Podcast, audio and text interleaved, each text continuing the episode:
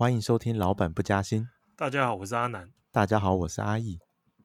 今天我们要继续讲《赤字迷思》这本书的第三、第四、第五章。对，那他在第三章讲了什么精彩的东西呢？好，其实它整个脉络是延续的。那第三章讲的是，要他继续破解新的迷思嘛。第三章的迷思就是政府债务。那这个迷思来自于很多人会说。美国的政府债务占 GDP 的比重过高，那政府债务占 GDP 的比重过高，那未来就会造成美国的政府的融资成本增加。那如果政府融资成本增加，就会从无风险利率带动带起整个利率增加。那如果利率增加，大家都知道对投资不利嘛，所以其实就会造成经济的下行。那甚至很有可能会引起大家对于美国公债违约的担忧，就是债务不可延续，所以让资金从美国公债撤出，回流到别的国家，这会变相引发货币的贬值。所以这整个脉络，我相信大家在媒体上很常看到嘛，就有一个著名的经济学家就提出说，美国因为有双赤字，双赤字什么？双赤字就是政府的财政赤字很高。同时，美国又有长期的贸易赤字，这两个赤字会最终造成美元大幅贬值，可能近期会贬值超来到三十五 percent，这个很说了很久。那其实这一章就是破解这个迷失的其中一半，也是破解财政赤字的这个迷失。那他怎么破解？他破解的方法其实我觉得很简单明了。首先就是他跟大家解释说，其实。他很容易把政府跟非政府部门画上等号。那非政府部门是谁？就是家庭，因为很家庭是大家最容易理解的一种方式，因为每个人都是身处在一个家庭里面嘛。那当你家庭的负债越高，尤其是你你欠的钱相对于你的年收入如果持续在飙高，它一定会有撑不下去的一天嘛。就假设我一年赚一百万。那可是我现在欠债已经来到一千万，那你最后一定会被你的债务压垮。那很多人都会觉得说，家庭是这样运作，所以政府就这样运作。所以如果政府它的债务来到一个极端上限的时候，一定会撑不住。那可是他其实在前两章就一直提醒大家一个关键，就是家庭跟政府、联邦政府，我们就是说联邦政府不是地方政府，跟联邦政府是无法相比的。关键就在于联邦政府印钞机，你没有。那印钞机的威力是远超乎大家想象。那另外一个，他也提到一个很有趣的特点，是他说他当初在参议院的时候，其实有有问过一些参议员说，如果有办法让美国政府的欠债一笔勾销，他们愿不愿意？他说，大部分参议员都跟他说。当然愿意啊，谁不愿意啊？如果债务可以一笔勾销，就再也不用还。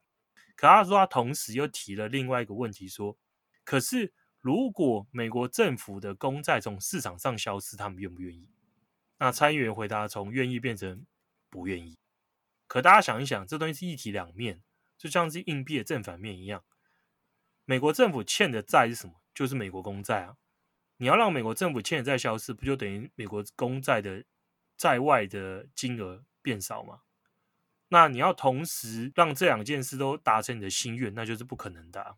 所以这个问题就反映出了美国的国会议员在面对这件事的时候，其实根本搞不清楚他们想要的是什么。另外再回来就是，那到底政府债务是来自何方嘛？那政府债务原则上，美国政府为什么要欠债？是因为美国假设。假设他一年收的税是一百块美元好了，那如果他的支出是一百二十块美元，这中间就有个二十块美元的缺口。那他满足这缺口的方式，其中之一啦，并不是唯一的方式，就是他去发行公债，因为我差二十块嘛，所以我去市场上借二十块进来，我借二十块进来来满足我的我的一个需求。这个是大家一般理解的方式。那如果我是因为我需要花费而去被迫市场上借二十块，那如果我欠的钱太多，我势必就借不到钱。那作者就提醒大家说，其实这就是落入一直提醒大家错误的一个迷失，因为政府并不是货币的使用者，家庭跟企业是货币的使用者，他们是因为需要钱所以才去借。他说政府不是，政府是货币的发行者，发行者并不是因为需要钱才去借。理论上，美国政府想要花多少钱都可以直接用印钞机印出来去花掉，他并不需要去市场上发行跟人家借钱进来。可是大家就问说，可是不对啊！你刚才说美国政府目前的做法就是因为钱不够，所以要去市场借，这个是国会自己帮自己施加的限制，这个并不是说一定要这么做。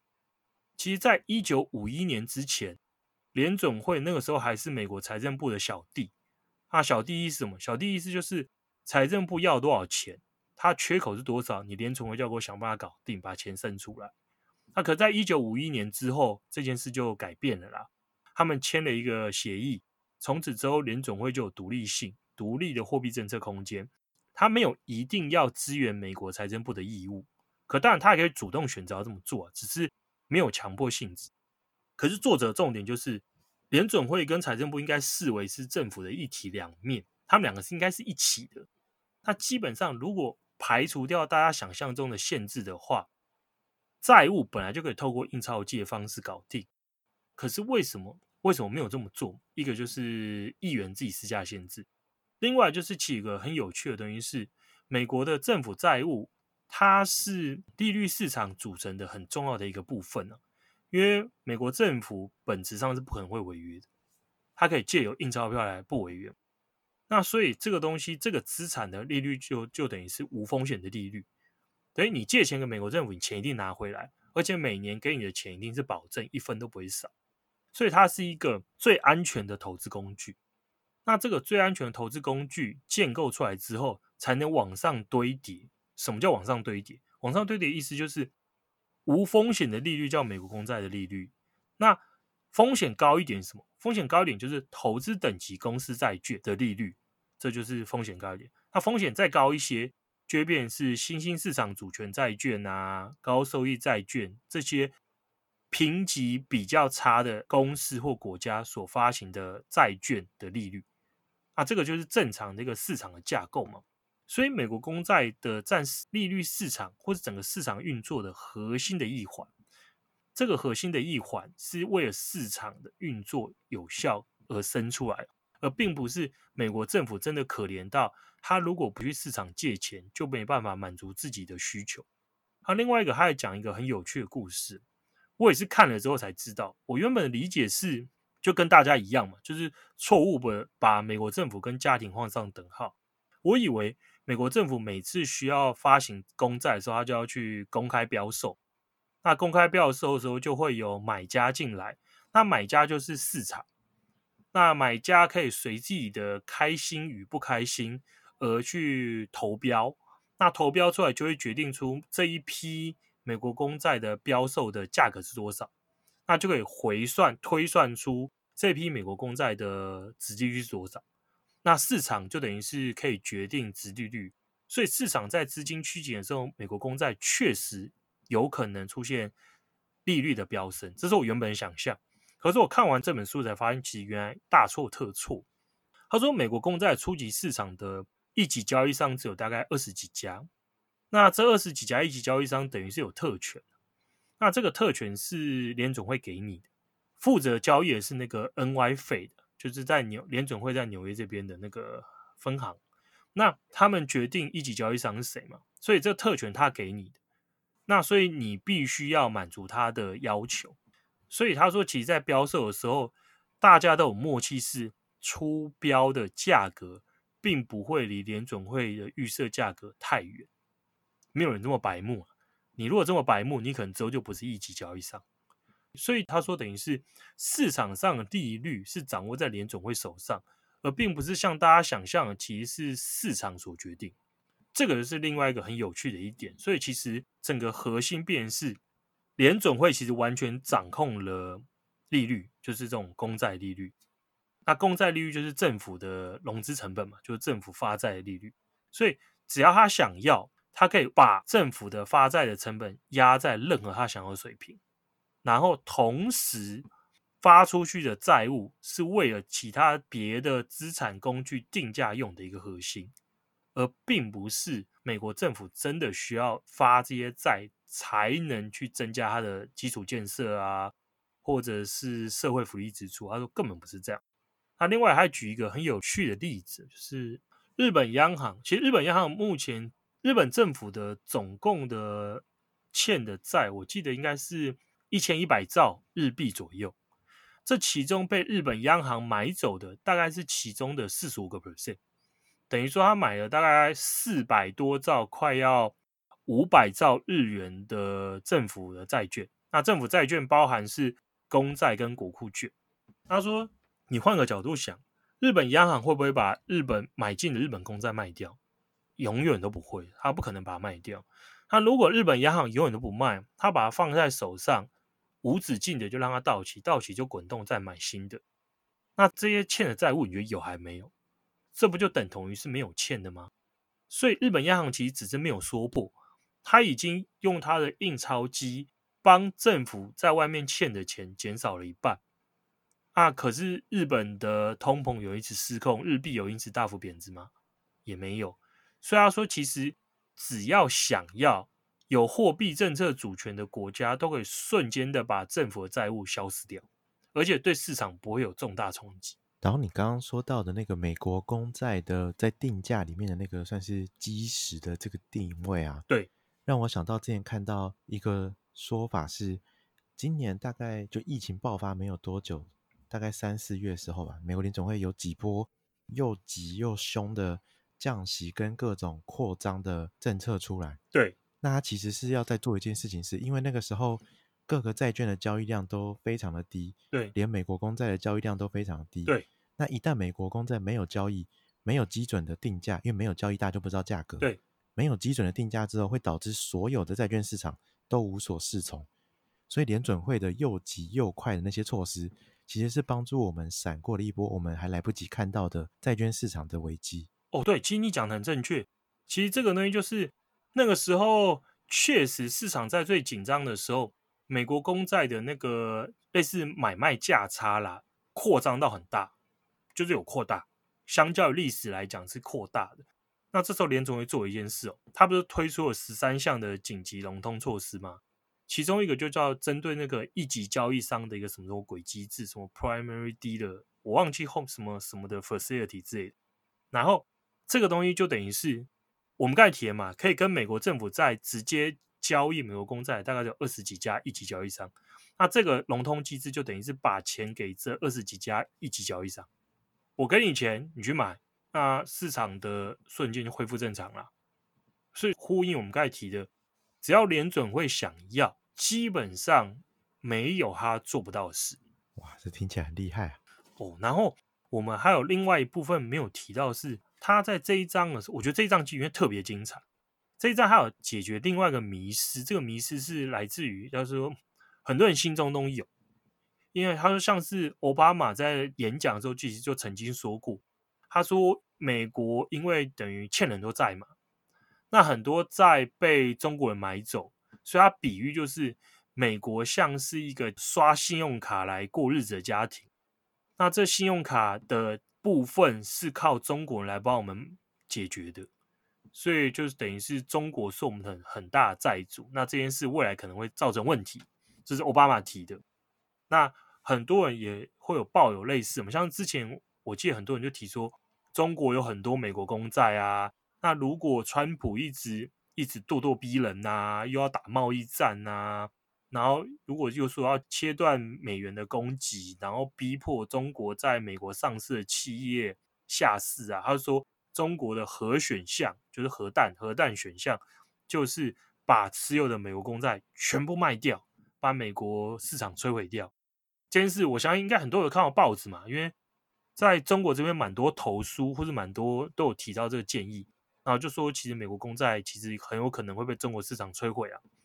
他这本书里面就提到，说：“其实大家想一想，那中国为什么要买很多的美国公债？啊，这一部分原因是会跟下一章绑在一块。不过我就先一起讲好。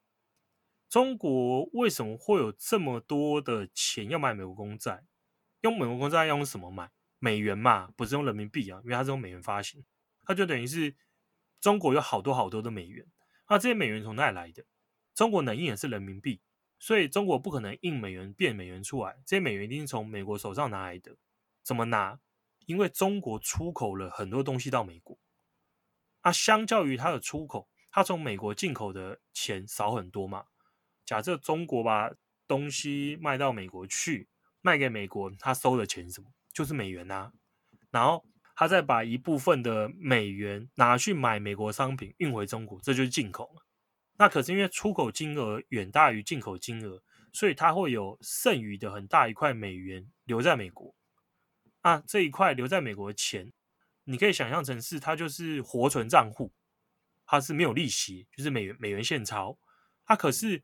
如果中国政府想要像是我们啊，他想要高一点点利息，然后又没有风险，他可以怎么做？就把活存的钱转到定存账户啊。那定存就等于是美国公债，所以他同样一大笔美元的钱，他把它放到了利息比较多一点的账户去而已。这个就是中国在美国这么多庞大的美国公债的原因，它并不是。什么？中国满足了美国的资金需求，美国不需要你满足，美国的联准会印钞票就可以满足这件事，它反而是反过来，是美国提供了一个你利率更高的定存账户，让你把钱从 A 账户转到 B 账户。他说这：“这个这个才是事实啊！所以，就算中国把美国公债全部卖掉又怎样？美国公债的殖利率会因此升高吗？不可能。”因为我们像我们刚才提的那个一级交易商的那个机制就已经证明给你看，美国联准会完全有能力把这些政府债务全部吃掉，甚至像日本央行一样，把五十 percent 政府债务变不见的同时，利率一点都不会动。可是中国嘞，中国如果把定存全部转到活存，他还是要再找下一个 parking 的地方，除非他愿意把这一大笔美元全部换回人民币汇回中国，可这件事。不太可能发生嘛，因为假设有庞大的美元要换回人民币，就会造成人民币的汇对美元汇率大幅升值，因为货币也是供需组成。那如果人民币对美元的汇率大幅升值的话，就会造成中国的出口竞争力下滑。那中国的出口竞争力下滑，那就等于是出口金额变低，进口金额变高，过去的贸易盈余就会慢慢消失，甚至可能变贸易赤字。不过，美国除外国家大部分都不愿意做这件事，中国也不会愿意做这件事，所以他就只能继续把大笔的钱继续留在美国。那到了第四章，这个作者又提出了什么样子的看法呢？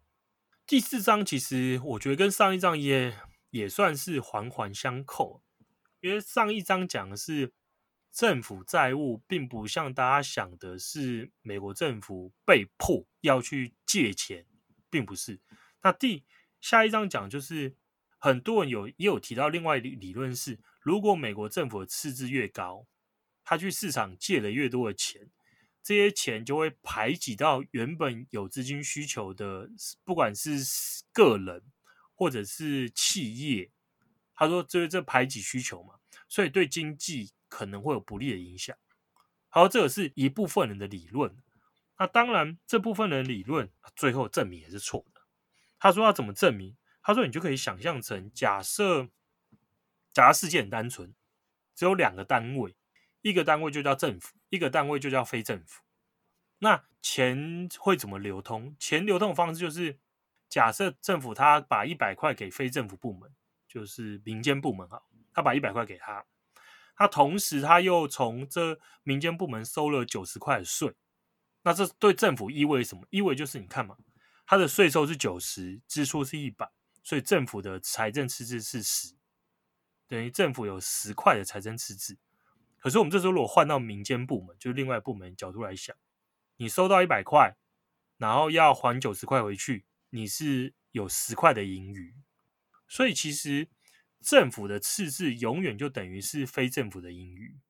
那政府的赤字越大的时候，非政府的盈余就越高。那他说，其实从过往研究可以发现。当政府赤字在持续飙高的时候，民间的盈余是变高的哦。那盈余一部分会转化成储蓄，所以储蓄跟财富都是会提高的。那储蓄提高的时候，利率就往下降。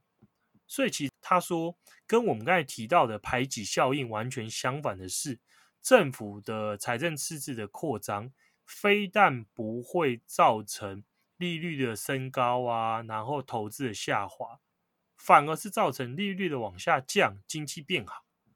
这个是第四章的一个核心呢、那他有提到说，他可是为什么我们会有这个排挤效果的这种刻板印象？他说不能说他是错的，应该说他是活在过去时代。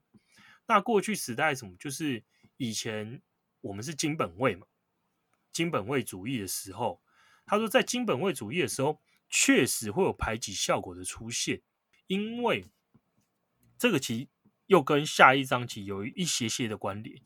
那主要就是因为说，你在金本位的时候，你的货币其实是跟黄金是挂钩的。你要保证，就是你会保证说，呃，我举例啊，举例说，我政府就保证我四美元可以换到一盎司黄金。那在金本位制度的时候，你随时可以拿美元来跟我换回黄金。那我政府发行的货币都是有黄金在背后做支撑，所以大家对货币会有信心，这就是金本位主义嘛。那这个时候就造成一个问题是，那因为我要跟黄金做挂钩，所以政府的货币供给量不能随心所欲的调整。如果你持有黄金不变，可是你发行货币变多的话，那你这个时候，那为什么要发行货币变多嘛？那通常就为了融通政府的财政赤字嘛。那这个时候就会造成大家争先恐后的把手上的美元换成黄金，然后把它撤离。那最后一定会造成美元的崩盘嘛？就是他他发现不行，他一定会说：那以前宣布的是四盎司四美元换一盎司，可是我现在黄金不够，那我只能跟你说八美元换一盎司。那这就是美元的贬值啊。那这种情形之下，他为了防止美元贬值，他就要提高了利率来增加吸引力嘛。那我就说，那我现在的利率从原本的两 percent 变十 percent，我现在利率更高啦，所以吸引资金重新回流，拿来增加我的黄金的量。啊，所以所以这种时候，财政赤字就很有可能造成利率的一个升高，然后造成经济的恶化。可这个前提是金本位。那自从尼克森废除了美元的兑换黄金的这个制度之后，美国其实他就没有被这限制住啊，他爱发行多少货币就可以发行多少货币，他没有强制一定要换成任何一个东西的情形之下，我们就不应该再用过去金本位时候的思维来套到现在。那可是他也提说，美元啊、英镑啊、日元是这种有货币主权的国家才能做到这些事情。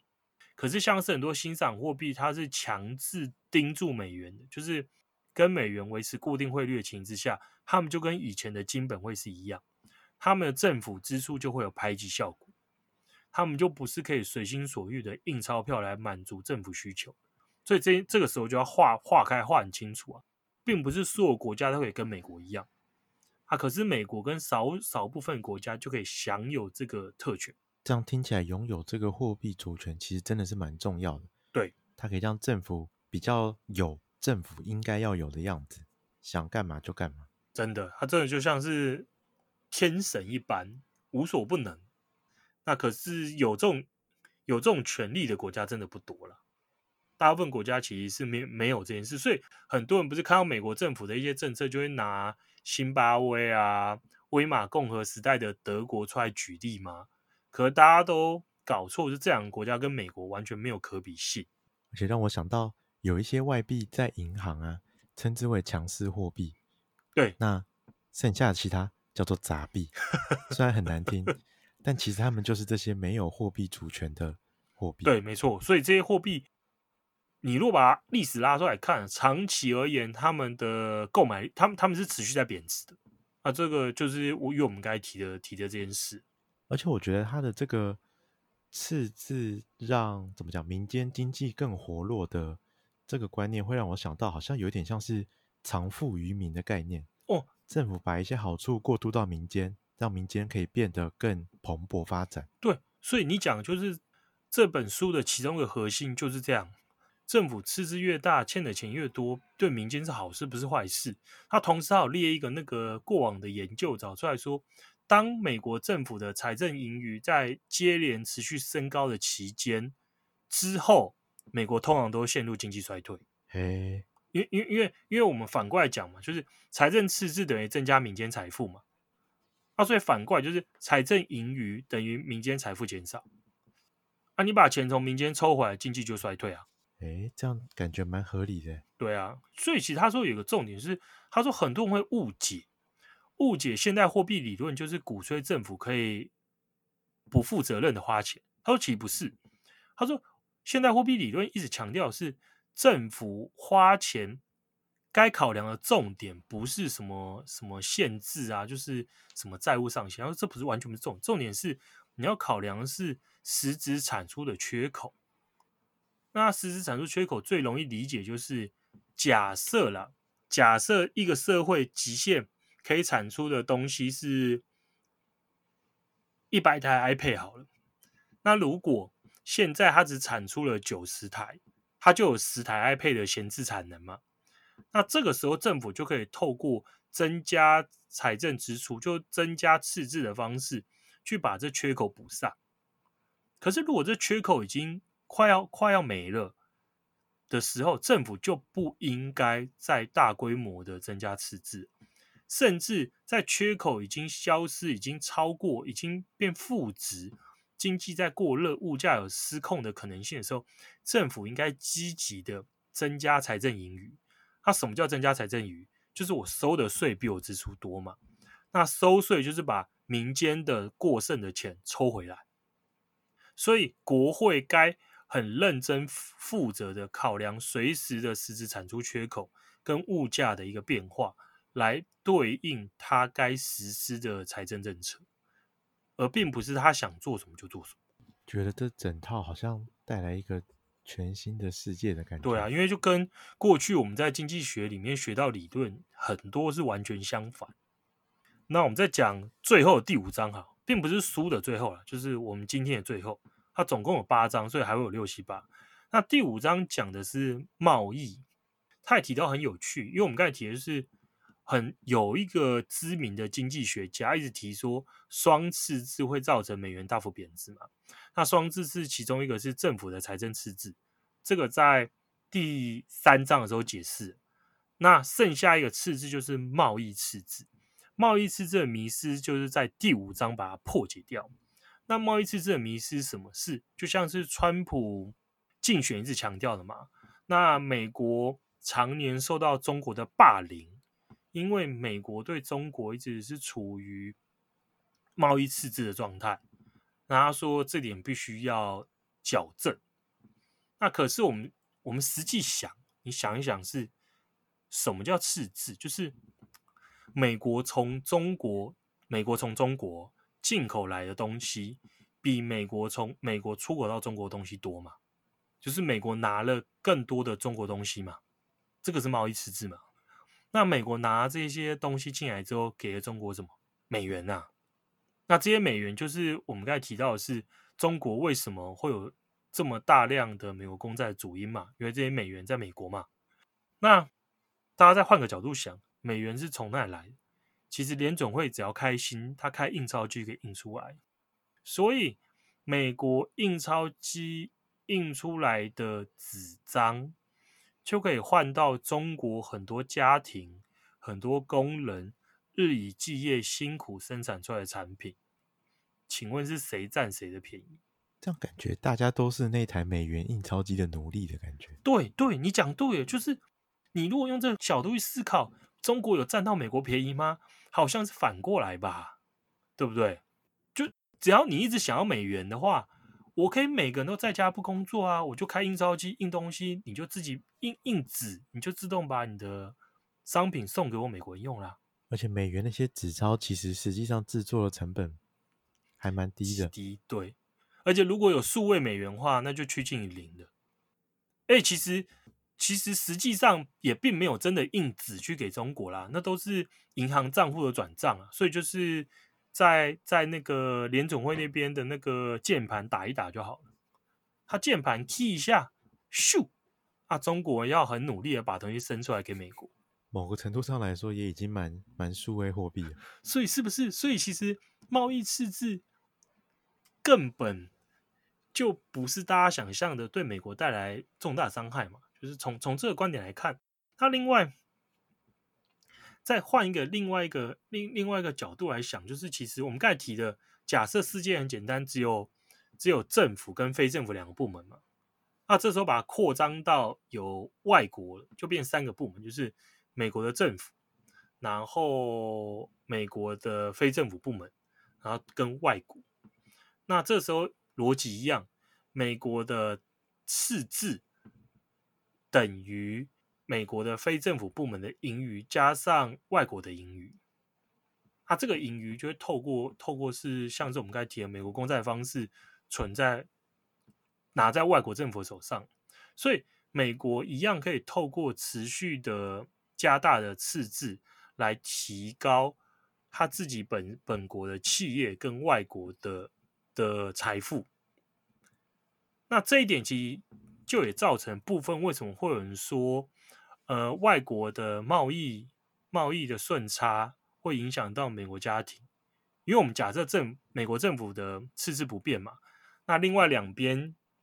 的财富的增加幅度是增加，两个东西是绑在一块嘛？那如果一样的增加的财富分给外国部门越多，美国家庭一定越少。啊，这前提是政府赤字不变情况之下，所以它的逻辑就是，那政府美国政府可以透过一样是积极啊，这个积极就是在不让通膨失控的前提下，尽可能的提高美国的赤字。那财富增加量够多，美国的家庭部门跟外国部门都可以享受到比较多的财富增加。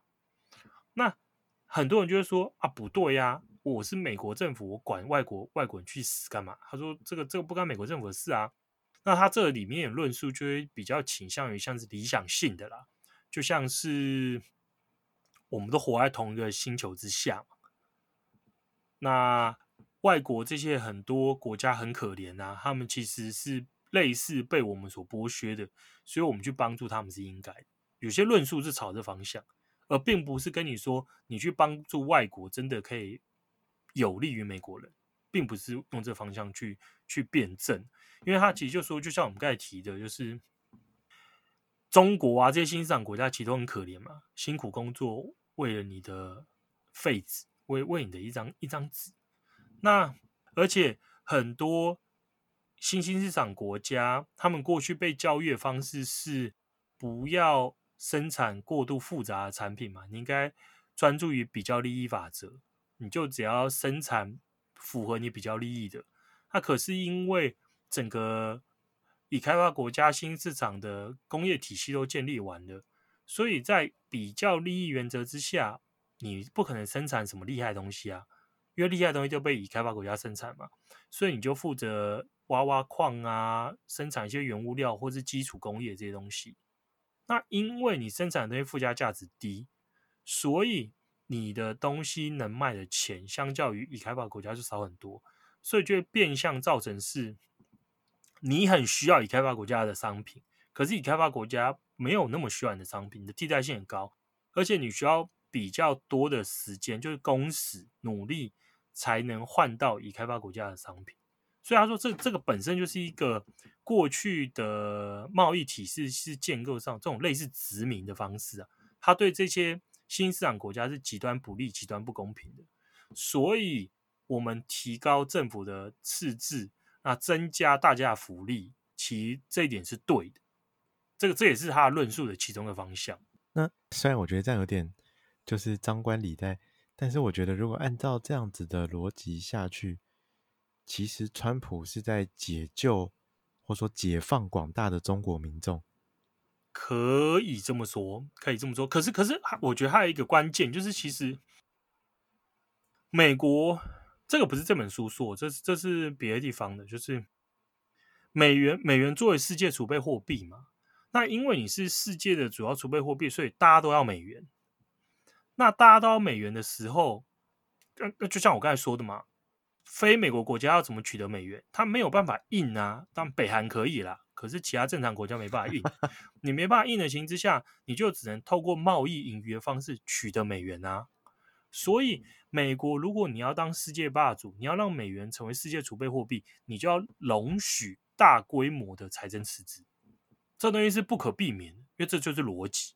有点像是你要把钞票发到大家手中，对，对大家可以用，不然大家没没得用，你怎么当储备货币？所以不可能说。我又要维持美元的霸权地位，可是我又要贸易盈余，这是不可能的。所以，他需要借由赤字把这个货币发出去给大家，偿付于全球地球村的居民。是啊，而且其实你换个角度想，这这一点其实对美国也没伤害啊。那同时又可以维持美元的霸权地位，那大家手上也都有美元。那新兴市场国家手上储备美元越多，他们也越容易抵御一些呃外汇的一个或是资金的一个冲击，因为很多新兴国家过去都是热钱快速进来嘛，那热钱又快速的出去，快速出去的途中不带来汇率的暴暴跌，然后资产价格也同时往下被暴跌，那国家遭遇重挫，所以大家手上储备的美元都变多的时候，就比较能抵御这些资本的一个冲击或者外逃。那甚至他也提说，其实资本管制对很多新兴市场国家来说是好事，并不是坏事。让我想到很多那种秃鹰会去狙击各国货币，那有足够的外汇储备就可以抵抗这些秃鹰。是啊，是啊，所以所以其实美国增加赤字，其实是件好事，并不是坏事。就不只对美国民众来说，甚至对全球来说，可能都是好事。嗯，所以，所以他也提说，其实很多，呃，其实我觉得那个目前的生产的体系真的对很多新兴国家不公平。像我记得之前，其实不止对新兴国家，应该说对技术不高的国家都不公平。我之前在另外一本书看到很有趣的例子，他说澳洲啊，每年挖了很多的树树木啊，然后把木材卖给日本，然后日本再把这些木材。